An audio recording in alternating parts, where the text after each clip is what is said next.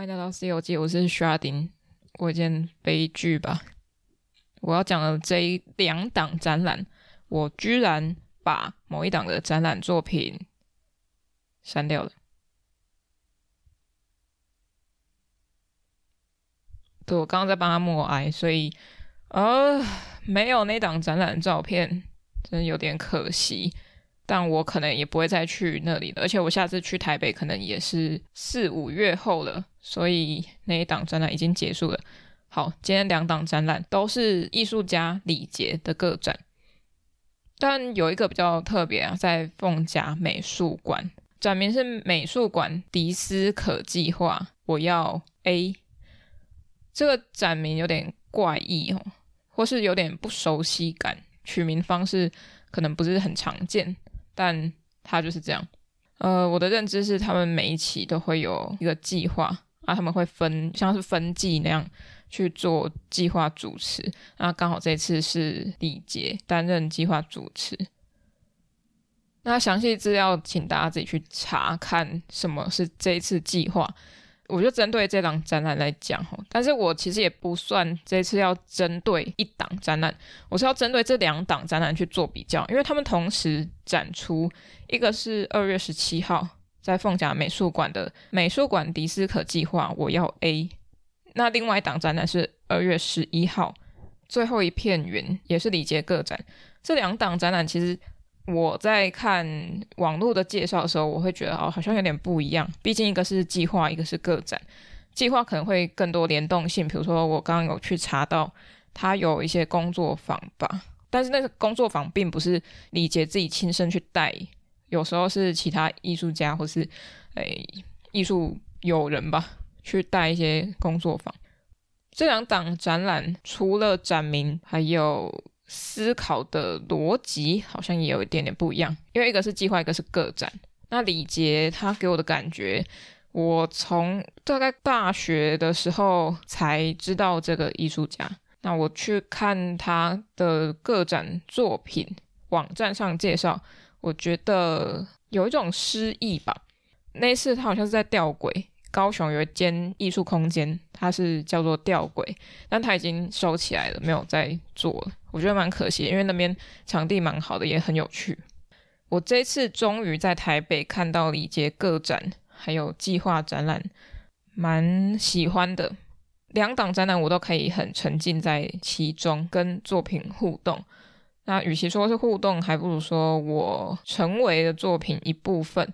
有没有那个互动的成分在？可能是身体的介入，所以有。不过我进到里面去，当然是先扫描一下环境。那除了环境之外呢，还有整个氛围，氛围营造不只有物件的使用方式，还有音乐。音乐很重要，我认为，因为如果没有音乐，是只有影像呈现的话，会更没有办法映衬出他要的气氛。他要的气氛是比较轻松愉悦，没有情绪起伏很大的情绪变化。他使用很多投影，那些机器的线、电线，我必须说他收得很好。他真的是有用心在收线哈，因为整个气氛如果它是一个比较散乱凌乱，而且投影机又几十，没有到几十台，可能四五台放在一起的时候，那个线如果太乱。可能也会影响到他整体气氛营造下的结果，因为他的气氛氛围是很轻松自在的。你在里面如果看到一些杂乱的话，其实它都会成为作品的语言符号。所以我觉得他收干净是有其道理的。不管是哪一边，其实我都觉得是一个蛮温润跟有一种身体的联动性。像是在 TKG Plus 那边展出最后一片云投影啊，空间的规划什么的，因为空间够大，所以它在那边的呈现也相对比较开阔，然后沉浸的感觉也因为色调啊也不会受到光线影响，因为那边是地下室，所以都是投影出来的光居多。因为暗的关系，相较的他的作品亮的程度就很重要，很关键。那它所用的亮度，其实我觉得不会太亮，但是有些是刻意制造很光亮的效果。我在看的时候会被它影响，或是它成为一个带领的、引导你进入的方式。有时候你会在展场看到一些很有趣的东西，比如说水桶，那水桶的颜色其实也呼应着它影像里面的颜色，是天空蓝色，或是被太阳晒过照射到光芒的云朵，或是肉眼下看它很像是黄色或是肤色粉色那个样子。那些现成物件的存在，并不会觉得奇怪，它是一个可捕捉的视觉意象，因为在投影的里面，除了文字是一个很绝对的符号性，在其他的画面都蛮写意的。那写意没有不好，因为它才是真正烘托跟叠出层次的部分，也是透过影像跟影像重叠，还有光线重叠。这种方式，还有人经过投影机前面，它有些动线可能会刻意、故意让你站在那个地方去看，而你在看的过程，你的影子会被投射在作品上，作品被挡住了，你在里面的，很像你也成为作品的一部分，但那个一部分不是你看得到的那一部分，它是一个很模糊的，呃，很意象式的你自己，因为它是一个剪影。在他的作品里面，我认为啦，没有一个非常具有很强烈意味要去象征什么东西的东西或符号。那文字它是一个表达它内容的一个输出的媒介，所以它有点像是阅读一个戏剧一样，它没有出人声人的声音去讲解它文字上的叙述。反而是用音乐来引导你，虽然那个音乐它变化没有到非常大，但是它却足以让你把看到这个剧的情境跟音乐结合，所以它不会是一个复杂的或是悲情的剧情安排，或是给你这样的感觉。我很喜欢李杰他使用现成物的方式，就连他画画，我在猜那些纸板可能都是他随手可得的东西。这些东西并不会因为它的材质的轻便性或是取得的容易度而改变它的价值，而是在李杰的处理之下，那些东西都变得特别了，或是它的存在的意义都非常的重要。那用纸板画出的作品，我猜是纸板，我猜是纸板，因为我没有仔细看那个。呃，作品清册，但是我猜是纸板啊，因为它有一些凹痕，是很像我们普通看到纸箱纸板会有的出现的凹痕。它用了比较厚涂的方式，把纸板外面敷上了一层颜料，但是它又有点像是一种记忆片刻的截取，我们自己的影子投身在那个涂了有点浅灰蓝色的漆面上，所以它的影像的处理有点像是我把东西移除。而留下来的，剩下的部分都是它的环境。我知道这样讲好像大家应该都听不懂，所以大家就去看一下图片。它使用的节奏、厚度跟次数，大大的影响着每一个细节。那这些细节影响着细节。就很耐人寻味，在很多很多很细微的地方，我两档一起讲好了。就不管是凤甲美术馆的，还是 TKG Plus 的，他们都有一些你没想到的一些小惊喜，不是没有想过，是哦发现了这个东西。那它的波动跟凌乱感，但也不是非常凌乱。那种爆炸性凌乱的那种，并不是，而是他们在某种秩序上面，或是某个范围里面出现的质地。比如说，它投影的墙面上面有贴了，应该是胶带，透明胶带吧？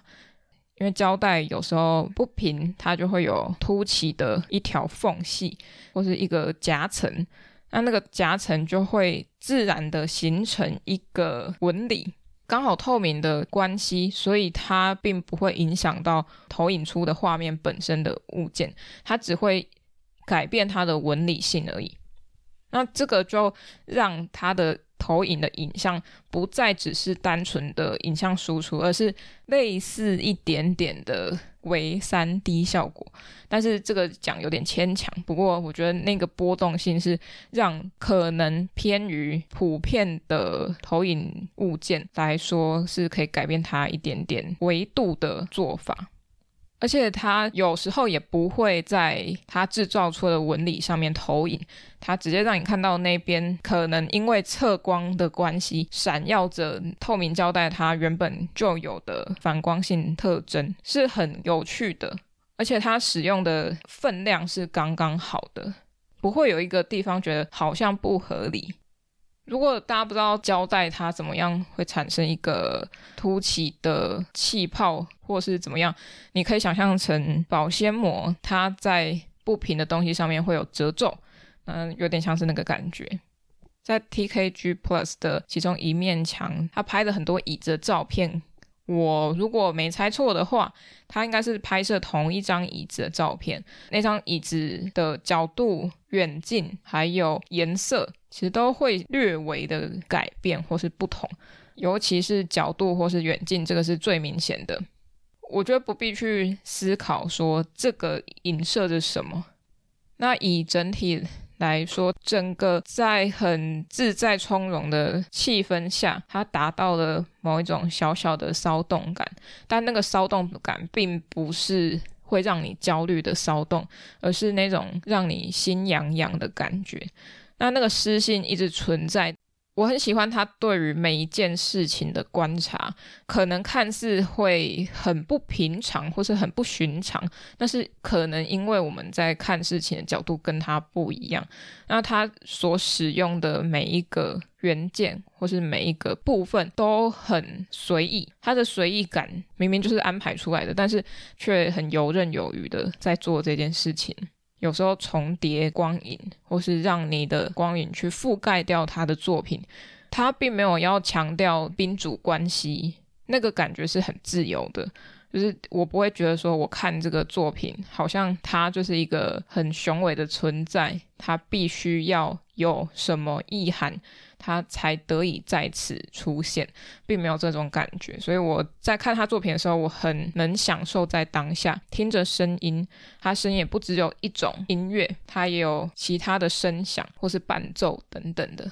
啊，那些文字其实也是一种音乐性。我们在看文字语调，可能他的情绪也会唤起我们对于看文字时候的情绪反应，在跟音乐搭配的时候，让我们有一个新的呃情绪的波动。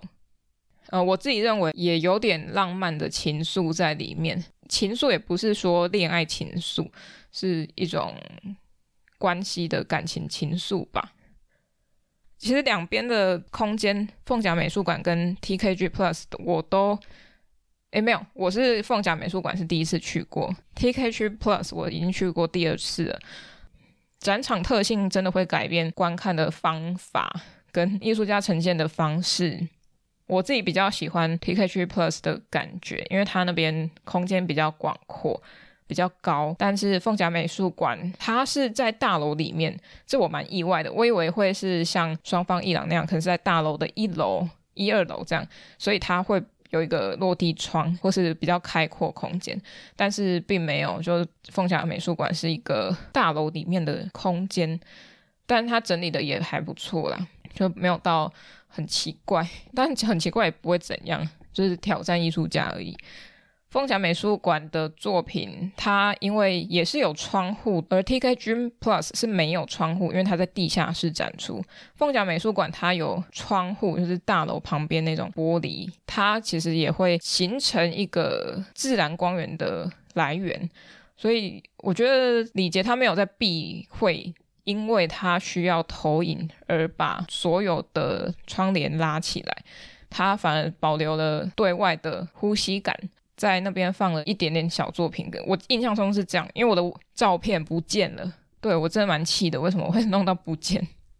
好，但其实看他作品会消除掉内心的一些不悦吧，可以在他的作品中游走，听着音乐是很放松。我是蛮喜欢他的作品，可是我是看他这两档展览，其实他的同质性有一点点相似，但。还是有点差异的，他情境的调配使用得当，所以蛮推荐大家去看。但可能已经我不知道诶，有没有在展出，希望下次可以跟他聊聊。还是推荐大家可以亲身走进展场，因为你看我的图片，你可能只会觉得这不就是投影作品吗？你听不到声音，你听不到他放的音乐，你没有办法体会我刚刚说人站在作品前面，影子射到作品上那个有层次的灰，你会感觉的不一样，因为你必须。身体移动到光源的前面，形成一个不可透光的物体，让影子出现。这个是很物理性的，但是它在展场却是很感性的存在，大概是这样子。那说到 disco 或是最后一片云，是不是有什么歌是什么？我是一片云还是什么的？呃，帮我查查看好了。我是一片。诶，刚出现的那个，我是一只小小小小鸟。哦，有凤飞飞的，我是一片云。但展览记得它是叫最后一片云，没关系，我们就来以凤飞飞的我是一片云来诠释给大家。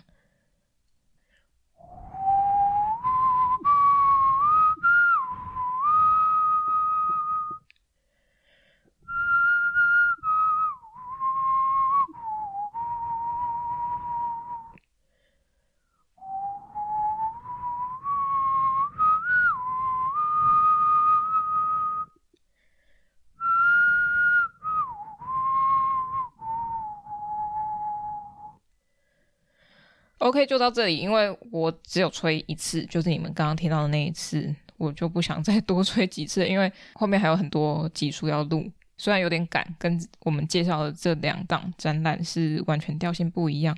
好，那我还是放慢一点好了，嗯，但是我还是不想重录口哨，因为我觉得刚刚应该就可以了。呃，之后要跟大家讲什么？我看一下我的计划。在礼节之后，我会放几集是跟艺术家访谈的。我我录音的当天是新艺奖开幕的第二天，也就是今天几号？